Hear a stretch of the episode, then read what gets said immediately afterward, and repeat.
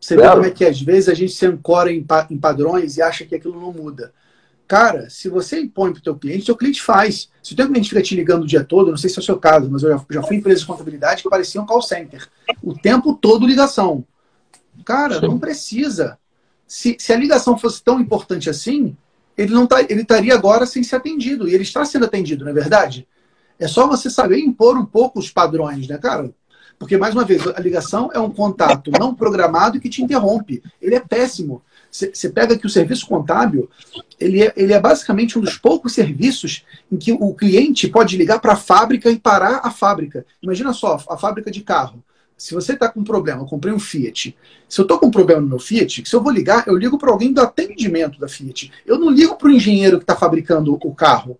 Na contabilidade, se tu tem um problema, tu liga para o cara que está fechando a folha. Cara, não tem como isso funcionar. Parte da improdutividade que nós temos hoje é porque o nosso time de produção é interrompido o tempo todo. Vai parar o cara lá que está fabricando imposto para ver que CFOP tu vai usar, cara? Então, sacada Sim. importante aí, ó. Repensa os seus processos. Vê se não dá para separar um pouco, pelo menos, o que é a fabricação do serviço, do atendimento.